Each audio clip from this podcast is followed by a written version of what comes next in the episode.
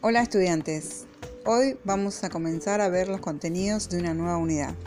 En ella vamos a recordar lo aprendido anteriormente sobre mecanismos de respuestas de los organismos, para entender cómo es que se puede transmitir tanta información provenientes desde el interior y el exterior del cuerpo y producir las respuestas necesarias tanto para regular las funciones internas como para adaptarse a las circunstancias.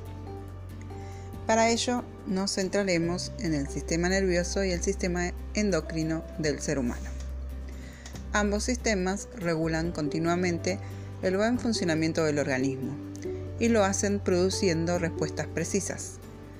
Sin embargo, existen grandes diferencias en la manera en que actúan y en las estructuras que utilizan para ello.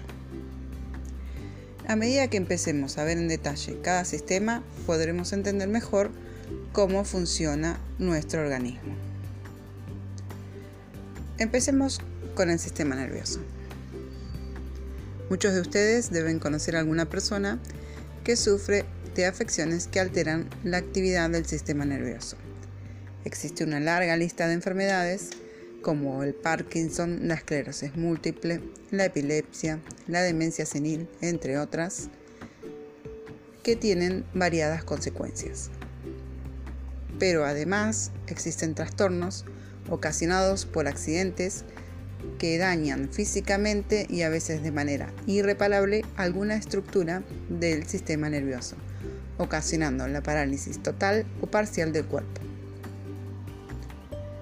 Por último, también existen ciertas conductas que se relacionan con abusos de sustancias, tanto legales como ilegales, que pueden hacer daño a la vez que van generando una adicción que luego no nos permite actuar de otra manera para liberarnos de esas graves consecuencias.